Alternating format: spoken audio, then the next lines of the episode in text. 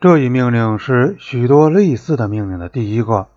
是陆军总部自始至终所采取的做法的典型。他响应政府的政治要求，尽其职守，但忽视了最基本的军事考虑。他不经事先侦查，就命令一个旅进驻地形险阻、情况不明的地区。他表现了任何军队中。最糟糕的参谋人员所特有的一种疑虑，即认为，如果不是自上而下严厉地轰着前方的官兵们向前走，他们就会表现懦弱，不去打仗。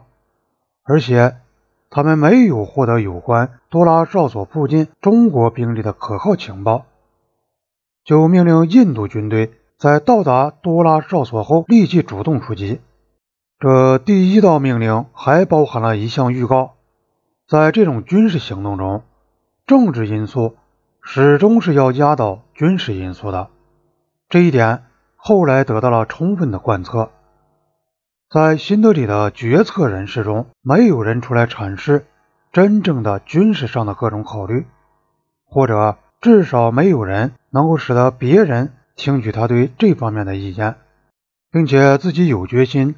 一定要使会议在考虑到军事上的因素后再做出决定。后来，有一位与塔佩尔共事的文官这样评论他当时所扮演的角色：他简直是随波逐流，把他的兴趣随时转向别的方面。他不时让他的部下，特别是那些他认为可以缓和和梅农的脾气的部下，充当他自己和国防部长之间的缓冲。当时，考尔将军固然休假不在场，但参谋局的其他人员也像文职的领导人一样，对军事上的前景一直是抱着一种不在行的、过分乐观的、根本不合理的观点。东部军区司令森将军驯服地把命令接过来，又传下去。部下提出的反对意见，他一概置之不理或断然拒绝。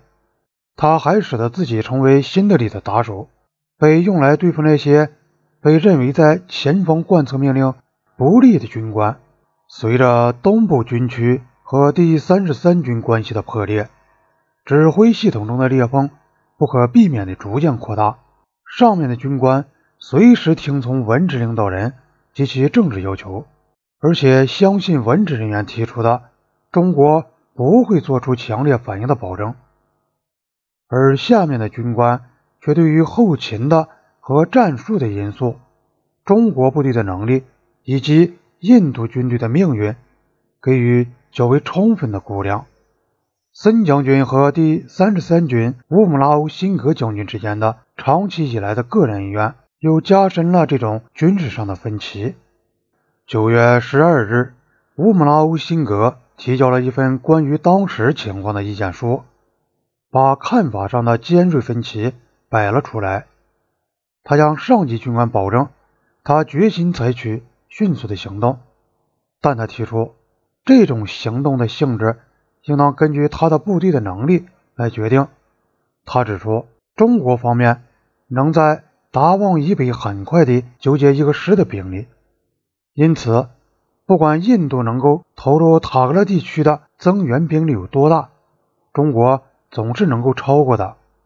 印度给多拉哨所附近的部队的一切补给都要空投，而中国的公路则到达了塔格拉山脊后面仅仅几英里的地方。他的部队要在海拔一万三千至一万六千英尺的高地上作战，冬天就要来临，因此需要厚衣服和帐篷。乌姆拉欧辛格最后提出建议：多拉哨所应当。干脆往南撤三英里左右，撤到地图上所标的边界线上，如同印度在1959年撤出了在塔马顿的哨所那样。如果由于政治上的原因不能这样做，那么陆军承担的任务应当只限于两个营，部署在多拉哨所以南和地图上所标的麦格马洪线以南，以对付中国军队进一步的推进。9月12日，森将军前往提斯普尔。亲自向乌姆拉欧辛格、普拉沙德将军，他是第四师师长，以及其他军官重述了上级的命令。必须把中国军队赶回到塔格拉山脊那边去，因为政府不允许越过麦克马洪线的任何侵犯。不要再去怀疑塔格拉地区的边界走向，也不要去管陆军地图所提供的证据。边界就是沿着塔格拉山脊的。如有中国武装人员进入印度境内，军队可以伺机开枪。为了备案存查，乌姆拉欧辛格再次说明他自己的以及师长、旅长们关于赶走中国部队的任务是他们力所不能及的看法，并且指出，如果企图这样做，只能使达旺失去掩护。然而，森将军重申了上级的命令。